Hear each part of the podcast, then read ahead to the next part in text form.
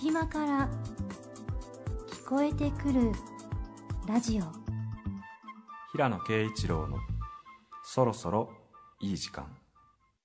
ご機嫌いかがですか？平野啓一郎です。アシスタントの神田愛花です。隙間から聞こえてくるラジオ。第2週目は私平野啓一郎が担当していきます2015年になりました、はい。年明け1回目の放送ですけどもちょっと明けましておめでとうございますには遅すぎましたかね。そうですね。でもまあ、今日初めて会いましたから、はい。明けましておめでとうございます。本年もよろしくお願いいたします。皆さんもよろしくお願いします。お願いいたします。初詣とか年賀状とかいろいろお正月のイベントありますけども。そうですね。僕はもうリタイアしてますけど母親が郵便局で働いていてそう昔なんですかだから子供の時から年賀状書くのははい。一応習慣としてまあ 続いてますね今も。あそうですか。んなすごい枚数は出しませんけどはい。じゃあメールでとか LINE でとかというよりはもうやっぱり書く派。そうですね。すごくあの意外だって言われますけどね。僕だけは年賀状書かないだろうって信じてたのにって なんか某先輩作家から言われたことありますけど。確かになんかそういったしきたりとかに流されなさそうなイメージはありますよねなんかそういう確固たるものがあるっていうよりもはい。面倒、くさいんですよね大体僕。だからメールの返事もすごく遅いですしメールの返事が遅い人としてあの認知されながら生きていこうと思っていて 早い人と思われてるとはい。一日遅れただけでも結構なんか大変じゃないですか。はい。だからあの人遅い人だなと思われながらうん生きてきたんですよね今まで でも原稿とかの締め切りはちゃんと守るんですか？原稿は僕は守る方だと思いますね。あそこは守るんですね、うんそれは守りますね。ちゃんと住み分けてらっしゃるんですね、えーさて今年も平野さんのフィルターを通して素敵な音楽と新しい発見がありますように。というわけで今日はこの曲からスタートです。はい。ロッド・スチュアートカントリー・コンフォート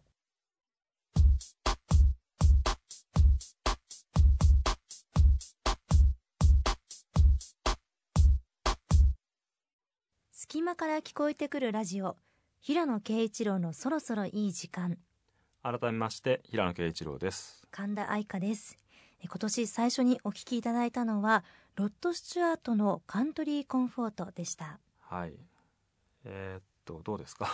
私アメリカに住んだこともないですし、はい。もうご存知の通りアメリカ人ではないんですが、はい。なんか懐かしい感じがしたんですよね。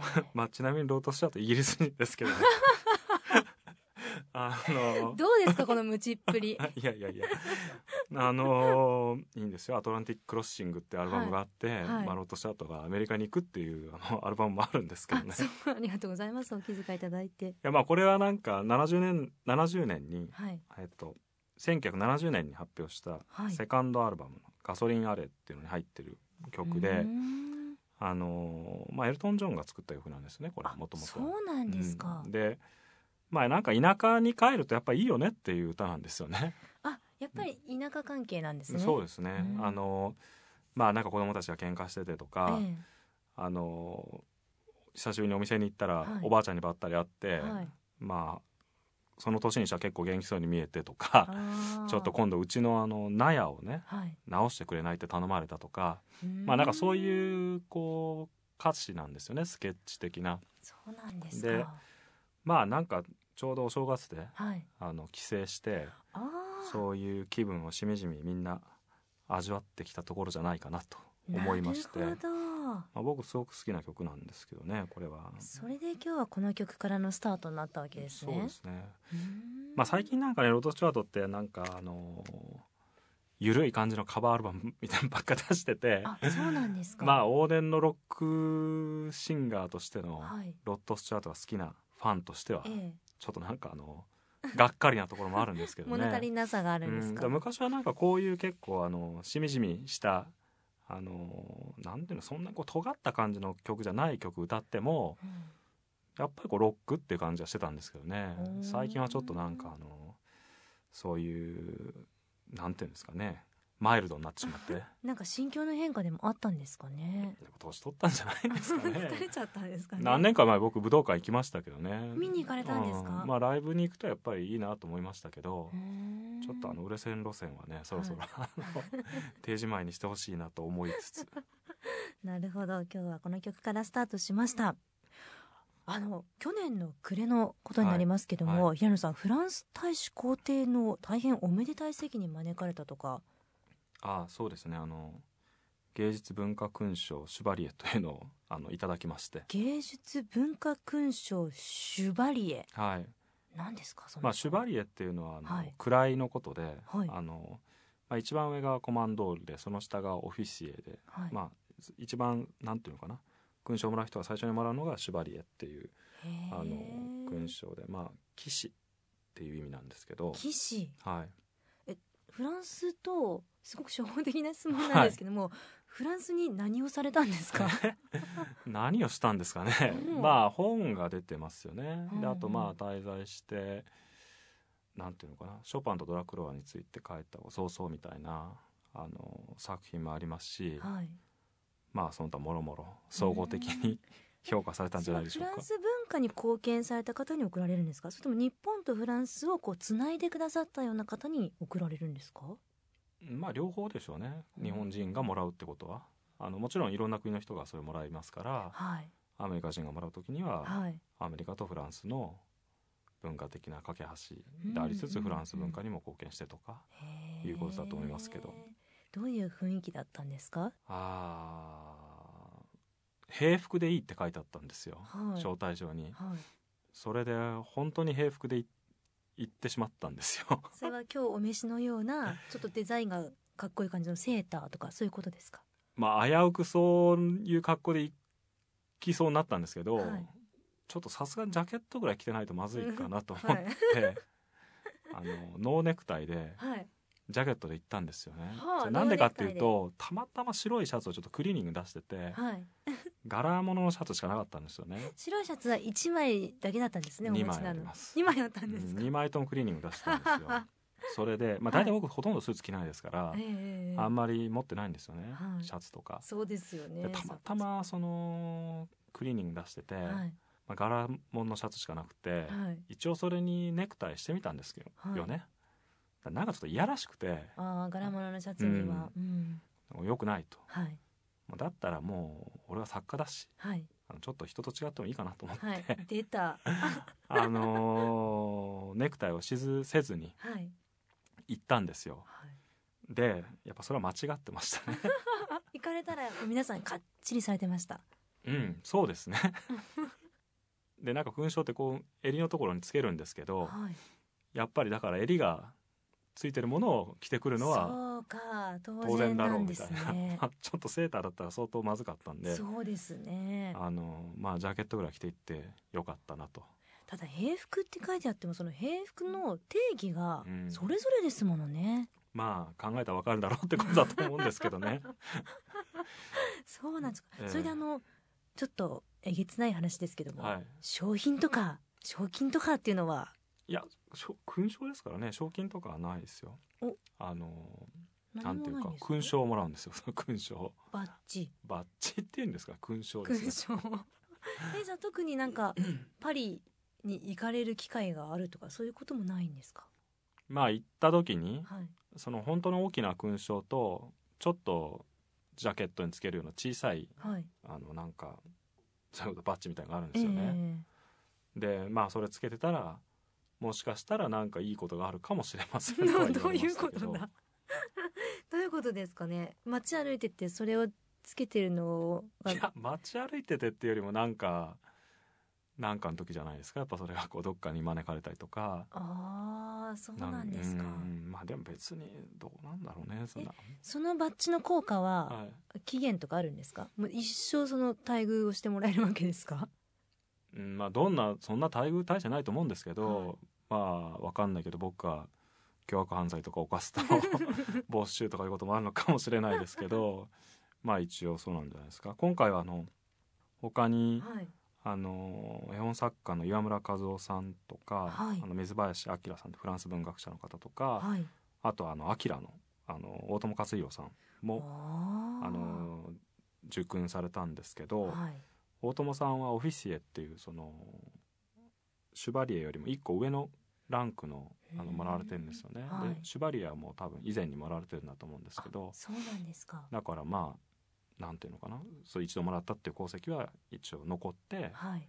さらに何かいいことしたらもう一個上の勲章もらえるとかいう仕組みですよね。平野さん目指してらっしゃいます？いやまあ勲章目指すって感じでもないですけどね。まあそれはなんかなんていうのかなこう自分という存在認識されてるっていうのは、あのすごく光栄なことですけど、うんすごくクールでいらっしゃいますけど嬉しいですよね。まあ嬉しいですけど、はい。ちょっとやっぱり最初は戸惑いましたね。あのどうしてですか？いやなんか勲章自分がもらうなんて考えたこともなかったしあ日本でももらったことないですしー あのまあびっくりしました。そうだったんですね。でも本当に改めましておめでとうございますあありがとうございます2曲目いきましょうか。はい。えー、とじゃあ次の曲はですね、えーロバート・クラスパートリオの「メイデン・ボヤージュ Everything in its Right Place」という曲です。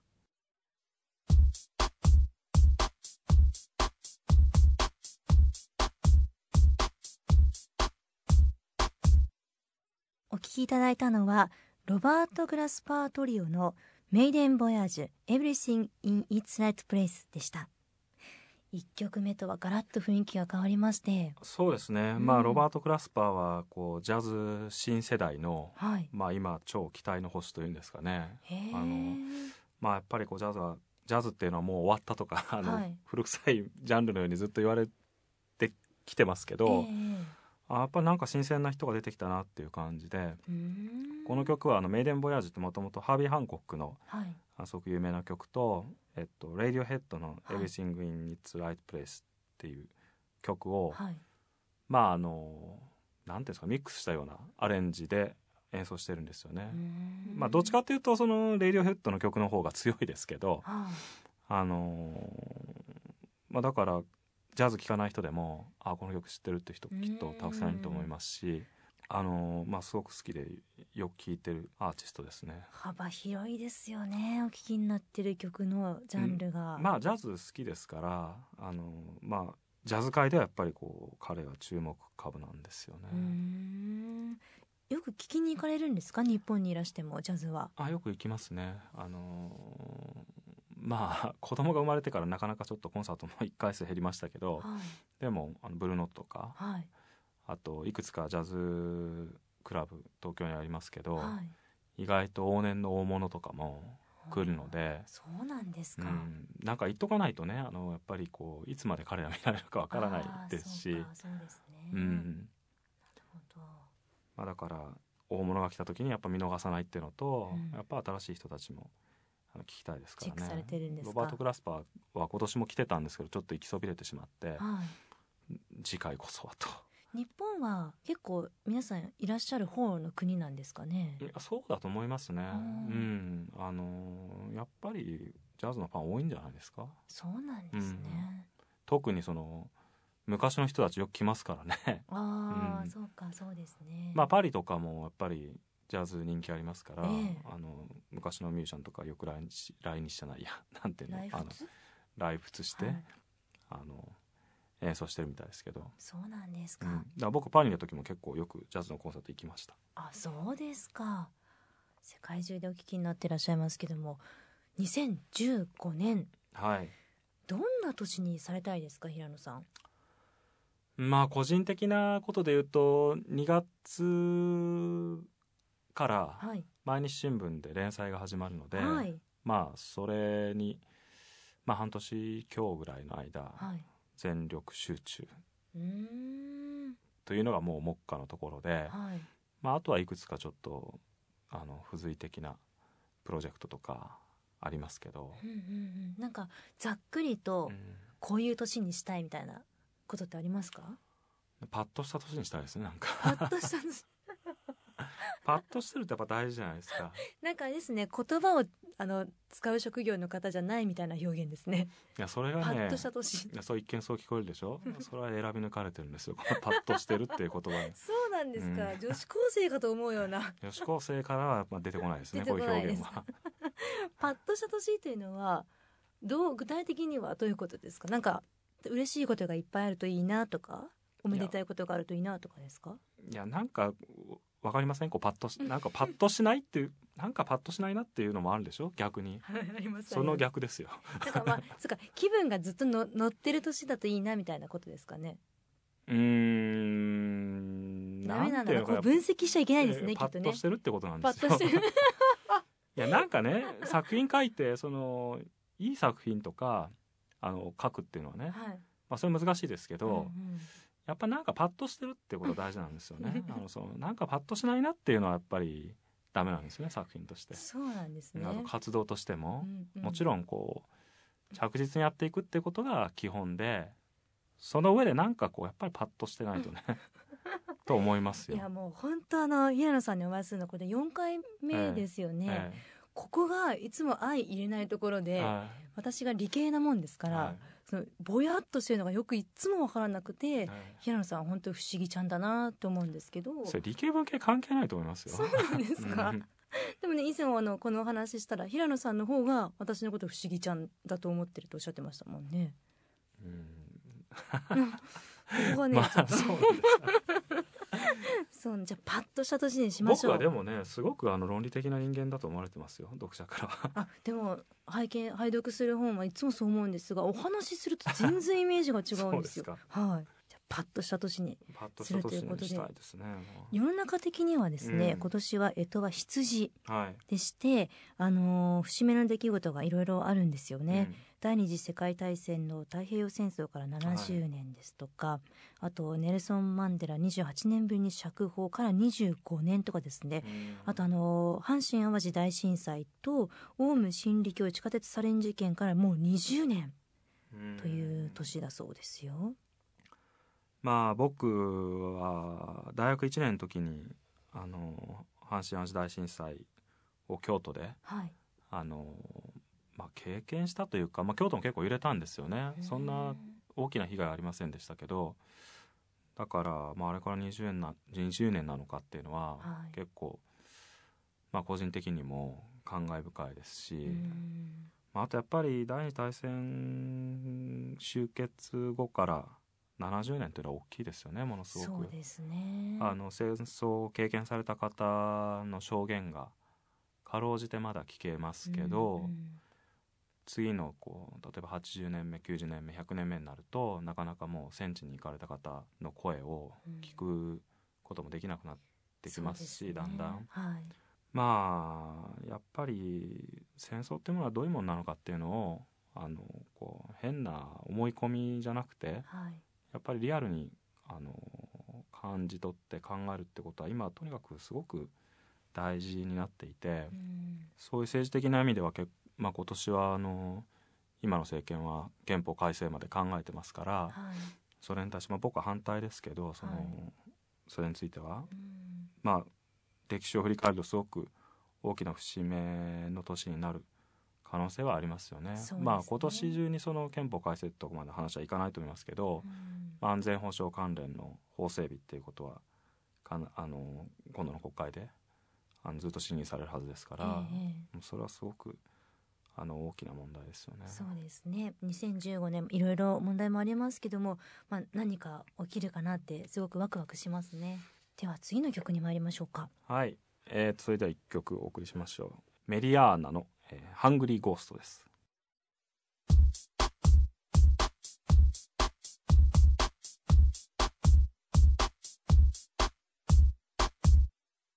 お聴きいただいたのはメリアーナハングリーゴーストでした。もう率直な印象からいくとはい。何次元の曲っていう感じがしました。まああのブラッド・メルドっていう、まあ、この人も今のジャズ新しいジャズをこう牽引していってるピアニストで、はい。まああのまあ、その人があのマーク・ジュリアナっていうですね、はい。まあ、ドラマーと2人で、まあ、キーボードとドラムのデュオってちょっと珍しいんですけど、うん。あの録音したアルバムで、はい。えーまあ、メリアーナっていうのはそのブラッド・メルドとそのジュリアナってあのマーク・ジュリアナの名前を2つくっつけて、はい。まあ、メルドとジュリアナでメリアーナみたいですけど、うん。あのまあ普段はねピアノを弾くことが多くて、はい。珍しくあのエレクトリックの楽器を弾いていてうん。でもやっぱりさすがちょっと一味違うっていうんですかね、うん。あのまあすごくかっこいい曲になってますね。どういった時にこの曲聴かれるんですか？なんですかね。まあなんか こういう曲を聴きたい気分になった時に聴くんですね。その気分をお聞きしてるんですけど。まあそれはあのなんて言うんですか？こういう気分ですよ。そういう気分出た。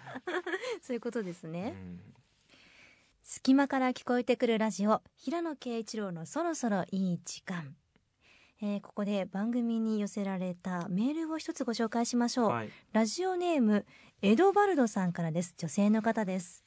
こんばんは。こんばんは。この前初めて聞きました。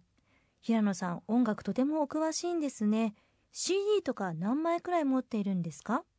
それにきっと本もたくさんお持ちだと思いますが全てきちんと整理整頓されているんでしょうか？どんな風に整理されているか教えてくださいたくさん聞きたいことがあるみたいですよ。まあ、CD 何枚持ってるかっていう質問をしてくださるところで、はい、まだあの世代的な親近感を感じますよね。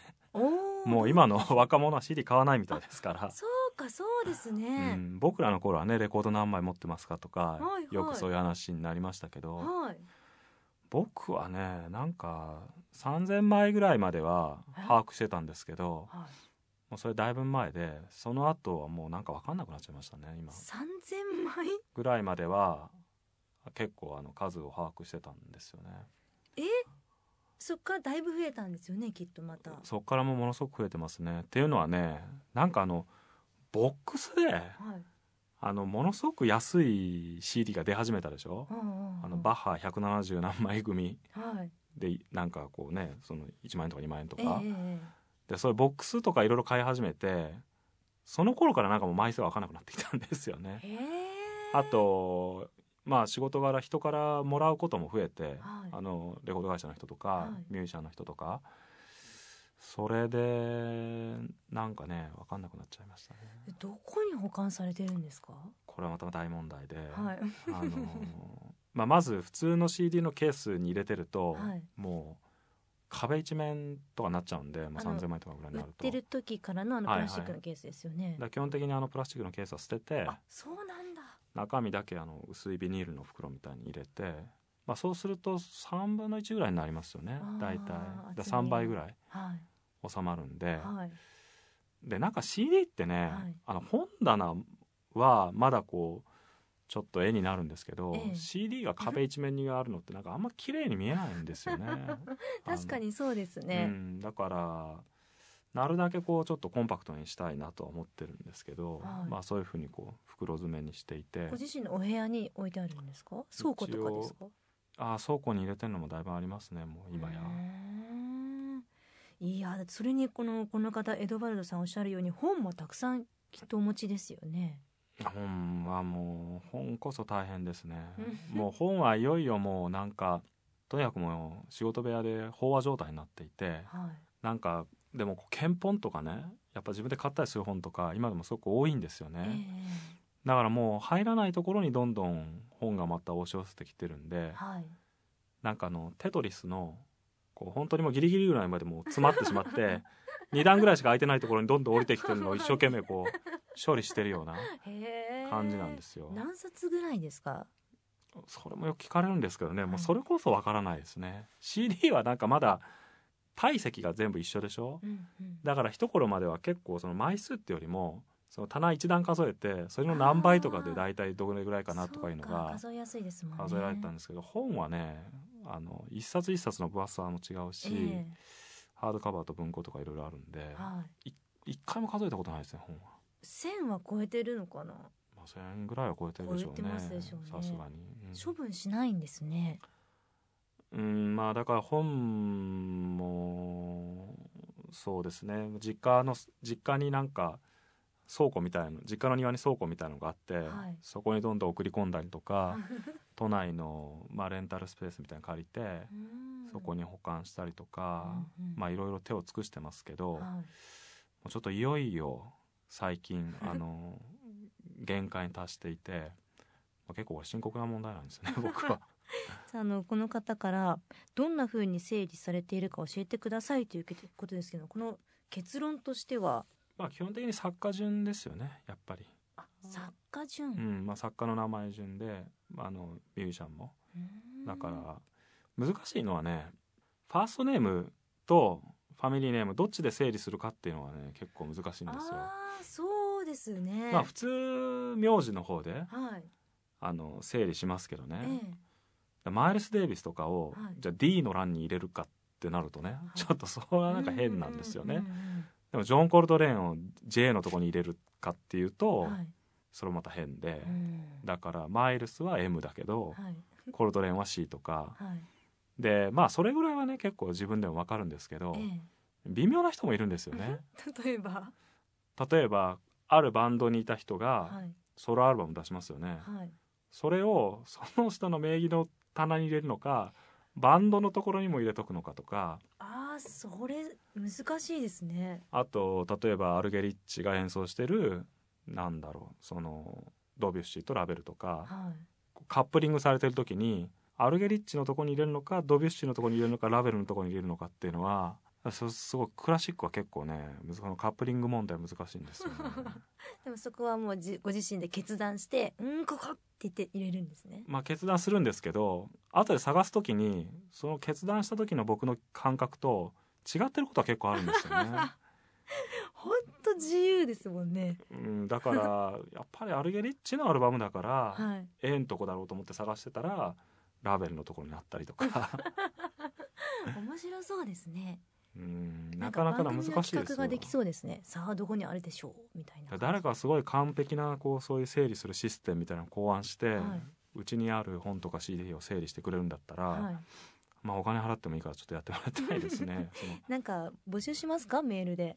まあ本当はもう全部デジタル化して 検索できるようにするっていうのが多分一番の近道だと思うんですけど、ええまあ、なんか CD もちょっとねこういろいろ iPod とかに取り込んだり、iTunes とかに取り込んだりはしてるんですけど、なかなかちょっと原版捨てるっていう勇気がないんですよね。え。お好きな方こそそうですよねやっぱり。うんそうですね、うん。でもで出たての頃の CD とかもすごい音悪いからそれをなんかずっと持ってる意味もないような気もしつつでも思い出ありません？まあ思い入れもありますからね。そうですよ特にね中学生とか高校生の頃お金あの貯めて買ったものとかは、はい。だからまあ結構ありますよね。でももう僕なんかはその大した枚数じゃないですけどあのもうやっぱコレクターの何万枚って人たちは結構それじゃあ売れるかっていうとその大して売れないんですよね CD とかって。うんだから結構その問題今なんか大きいみたいであそうーいう方たちがもう結構高齢になってじゃあ亡くなった時にどうするかっていうのはうん。割と大きな問題みたいですよ。そうなんですね、うん。皆さんいろんな悩みを抱えてらっしゃるんですね、番組宛てのメッセージお待ちしております。番組のホームページアドレスは www.jfn.jp スラッシュそろそろ SOROSORO です。こちらのメールフォームから送ってください。またツイッターとフェイスブックでも情報を発信中ですえーそれでは曲に戻って、えー先ほど紹介したあのブラッド・メルドンですね今度はピアノを弾いてる曲で「えー Is It Music for a Film」というのを聴いてもらいましょう。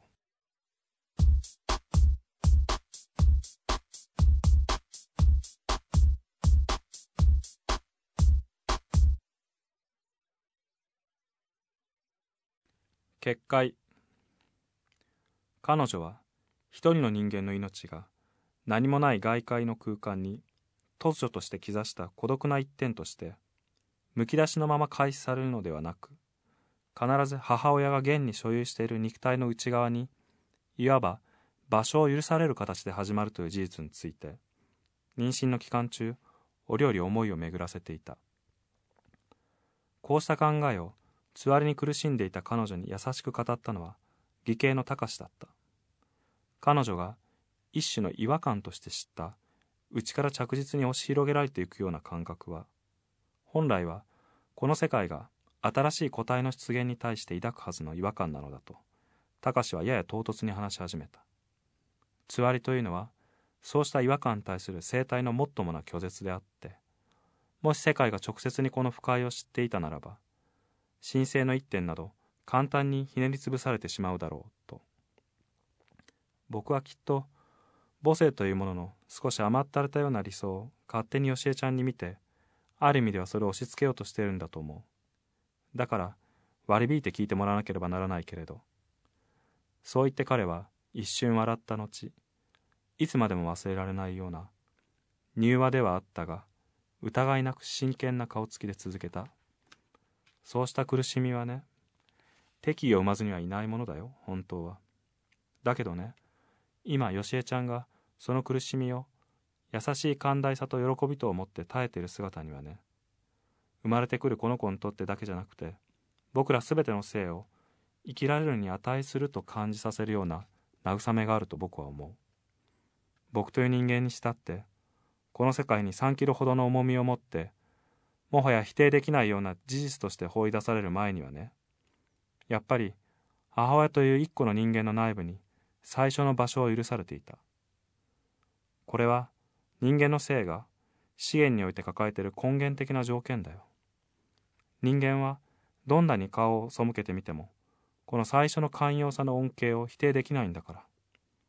僕が今頼んでいるのはねそうした考えだけなんだよ。よしえは今振り返って解任中誰の言葉が一番印象深かっただろうかと考えてみてこの貴司の言葉だったと思う。その時はほとんどキーにさえ感じられだからこそ余計に深く記憶に刻まれたのだったが彼の言うように割り引いて聞くまでもなく正直なところ難しくてピンとこなかった。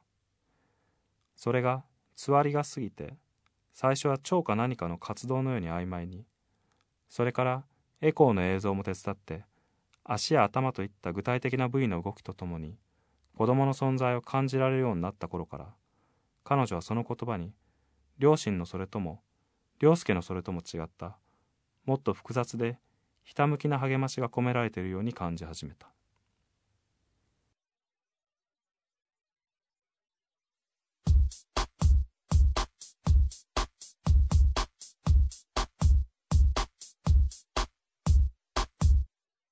お送りした曲はブラッド・メルドーエグジット・ミュージック・フォー・ア・フィルムとパスカル・ロジェのプーランク作曲即興曲第15番ハ短調エディット・ピアフ讃2曲でした。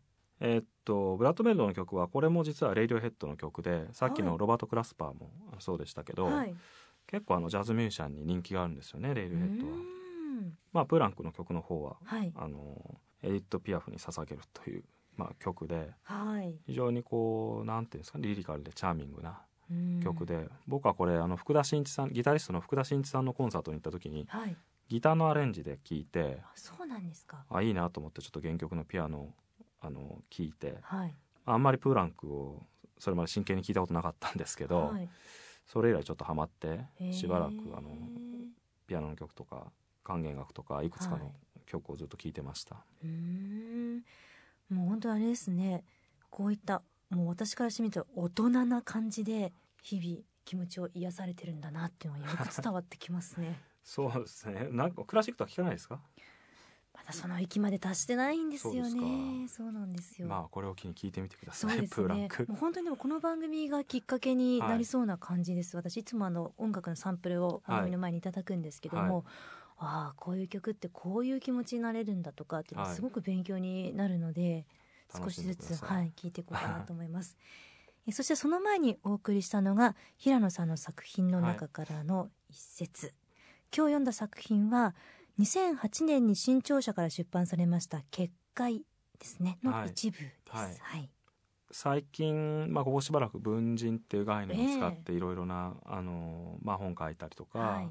人間関係について考えたりとかしてたんですけど、はい、まあ、その原点になったのがこの「結界」っていう作品なんですよね。そうだったんですか。まあこの中には文人という言葉は出てこないんですけど、えやっぱりこう自分っていうのはあの本当の自分っていうのはもう信じられないんだけど、うん。まあ一方でこういろいろな人に向けての顔がたくさんあると。はい、で一体どれが本当の自分なんだっていうようななんていうんですかね個人っていう概念自体のこう限界みたいなものにこうん。う主人公は突き当たっていく話で、はい、まあ小説自体はあの少しこうなんていうんですかねミステリータッチというか、はい、あのあるこう猟奇的な殺人事件が起きて、えー、高志というですね、はい。今朗読した中に出てくる人が、理系の方ですね。えー お兄さんなんですけど、はい。まあ、犯人として逮捕されて、うん。っていうようなあのまあ、果たして彼が本当に殺したのかどうかって。るはずだったんですもんねお兄さんまあ弟と会ってちょうどその時に会ってて、はい、まあそれで警察はでどうも兄弟仲悪かったらしいっていうことで、うん、お兄さんを逮捕するんですけど、うん、まあ果たして本当にお兄さんを殺したのかどうかっていうことを中心にまあその本当の自分ってのは何かっていうことを考えていく話で、はい、まあなんか2000年になった頃すごく僕なんかこう悲観的な気持ちだったんですよね。世の中に対して。ああそういうことですか。うん、いやなんかあの途中までしかまだ拝読できてないんですけども、はい、すごくこう気持ちの描写が生々しいところがあったりとかですね、あと常に読んでて不安な気持ちになるようなあの展開だなって私感じておりまして、はい、どういう心情だったのかなって思ったんです平野さんがこの頃。まあ僕なんかやっぱずっとこういうこの結界みたいな心境ってのは僕の中あるんですよね。でもなんかやっぱりそことこう戦っていかなきゃいけないなっていうか、そこからやっぱりどういうふうにこう生きていくってことを考えるのかなっていうのが僕の作品のテーマで、はい、なんかこう綺麗事でやっぱりこう命は大事だとか、うん、世の中素晴らしいとか言ってもなんとなく僕自身がこうやっぱ納得しきれないんですよね。いやそんなことないんじゃないかっていうか、だからやっぱ自分なりにこう徹底的にネガティブなことをところを、はい、あの考え抜いてそっからやっぱりなんかそれでもってこう反転していくっていうんですかね。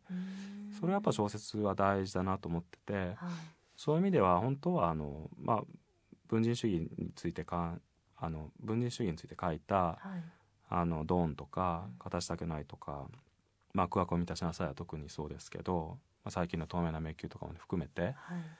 いくつかの小説あのもちろん読んでもらいたいんですけど本当はあの結界から読んでもらいたいなっていう気持ちがあって、まあ、これ読んだ後文人についての話を読むと分かるなっていう気持ちが またより強くなるんじゃないかなという。へ初めて平野さんの作品を読まれる方はこの結界からスタートするといいわけですね。うん。でもね長くて重たい話ですから。最初はやっぱり空白を満たしなさいってことがいいかもしれない。でも読んでますと、俺忙しい時に読んじゃダメだなと思いました、ね、止まんなくなってしまいます。次どうなるんだっていう展開があるので。これは特になんかそういう作りにしてあるんですよね。やっぱりこういくつかの複数の話がこう途切れ途切れにこう出てくるようになっていて、はい、はまってしまう。僕はでもなんか自分のをそのまま反映させたわけじゃないんですけど今登場したそたかしっていう主人公は、はい、なんか自分がいろいろ書いてきた登場人物の中でもすごくこうなんか愛着がありますね。おどうしてですか？なんかこう分かるなっていう感じがするんです。よ ねこの人の考えていること自分が書いてるか当たり前なんですけど読者の中にもあの高橋っていう登場人物にすごくこう愛着を持ってくれてる読者がいて、はい、僕はあのまあこの結界ってすごく暗い終わり方するんですけどそのまあ高志っていうのはこうまああの悲劇的な結末に至るんですけどね、うんはい、まあ、その問題どういうふうにこう自分なりに乗り越えていくかっていうので文人主義っていう考え方をまあその後ドン以降かんあの描いていったんですけど、うん、やっぱファンの中にはあの高志にすごく思い入れがあって、はいで平野さんはあの高志っていう人物がよくわかまだよく分かってないと思いますって言って。彼の苦悩は文人っていうのは分かるんですけどね、はい、彼の苦悩はそんなことでは癒されないと思いますって 言って読者の人からあの、はい、なんか怒られたりしたこともあって。それはなんかあのある意味こう作者冥利に尽きるっていうか、まあ、そうですね。あの僕よりもこう読者の方が自分の書いた登場人物についてまあ、深くこういろんなことを感じてくれて、うん、まあ、ひょっとすると僕よりも深く理解してるのかもしれないっていうのは、うん、なんか初めての経験で。でもそれはこうちょっと忘れられない感想でしたね。あの平野さんご自身が高志にちょっとご自身を投影している感じもあるんですか？うん、投影っていうかまあどんな登場人物でも、はい、やっぱり僕がこうすごく関心持ってることにやっぱ深く関わってる人物なんで、うん、まあ、僕から全く切り離されては存在してないんですよね。それは高橋に限らず他の全ての登場人物でもやっぱりなんかこうちょっとその度合いが濃いっていうんですかね。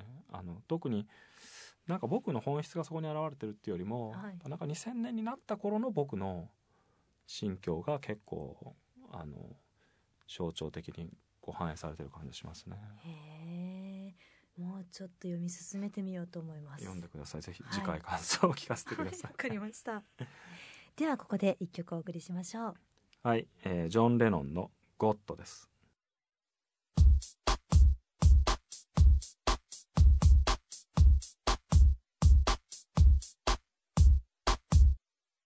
隙間から聞こえてくるラジオ。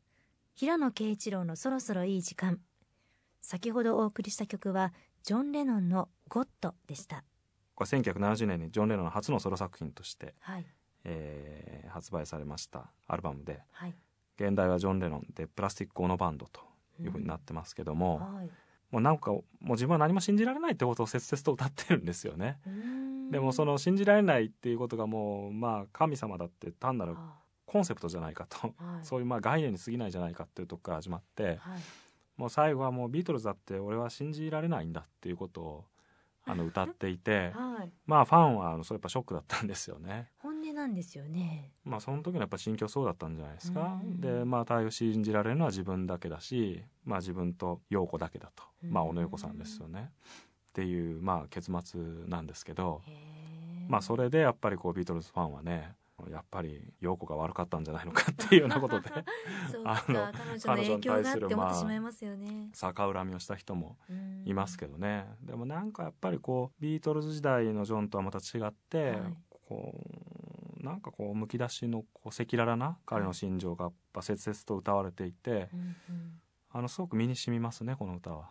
あのよくあのいろんな人がこれカバーして歌うんですけどね。はいやっぱり歌詞をちょっと変えて歌ってますよね。最後のところは。んですか。うん、だって最後ねその信じるのは僕だけ僕と陽子だけっていうのはなんかちょっと そこはそのままね歌えないですからご本ね。人じゃないとあれですよね、うん。だからなんか人がこの曲歌い始めると、はい、あのそこは気になりますよね。あそこどうやって歌うのかなと思って、そういう注目の仕方もある曲なんですね、はいさあそして連載の方もいよいよですねはい、主人公はクラシックのギタリストではいそのヒロインっていうんですかね、い。彼とこう深い関係まあ愛情恋愛関係になる女性ははい。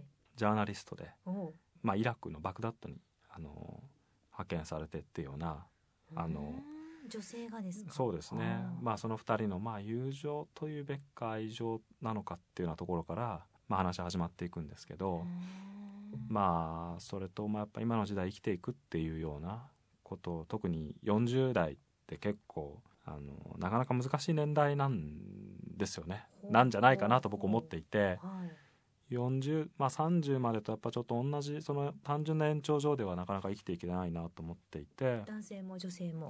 男性も女性もサラリーマンもアーティストもうん。やっぱりなんか一つ大きな山がある気がしてるんですよへね。えでその辺のことはやっぱりあのしっかり書きたいなと思っています。今どのあたりまで書き進められてるんですか？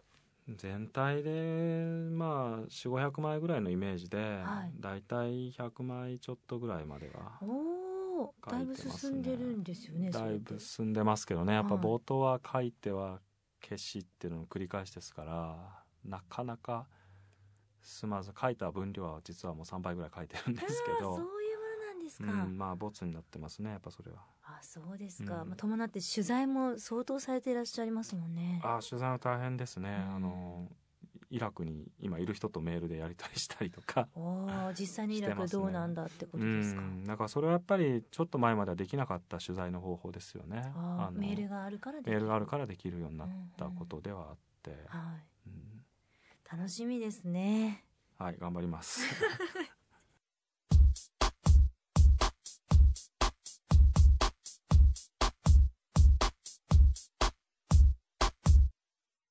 隙間から聞こえてくるラジオ。平野啓一郎のそろそろいい時間。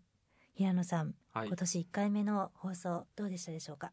そうですね。まあだいぶ慣れてきて気持ちの余裕も生まれてきて。はい。まあこれ以上慣れすぎてあの余計なこと言わないようにちょっと 気も引き締めていかないといけないなと思いつつ。私土足でいろいろ聞かせていただきますのでこれから先も。いや靴ぐらい脱いでください そうですね。冗談んです。まあでも本当今年も楽しい番組にしていきましょう。はい。よろしくお願いしおます。願いします。え番組では皆さんからのメールをお待ちしております。番組のホームページアドレスは www.jfn.jp スラッシュそろそろ SOROSORO です。平野さんの選曲の曲目リストもあるということですので皆さんどうぞチェックしてみてくださいえーそしてポッドキャストでは過去の放送の一部が聞けるようになっています。ぜひ何回も聞いてくださいね。隙間から聞こえてくるラジオ平野啓一郎のそろそろいい時間。お相手は？平野啓一郎。そして神田愛花でした。寒いですから風邪など気をつけてくださいね。そそれでは。A radio program. Playing from a secret place. Kenichiro Hirano. It's about time.